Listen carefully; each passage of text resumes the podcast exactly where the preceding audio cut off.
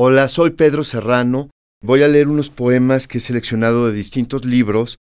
No son unos poemas que haya leído mucho, pero son poemas que son muy personales, es decir, me afectan a mí. Es como si fuera contando mi historia a través de muchos de ellos.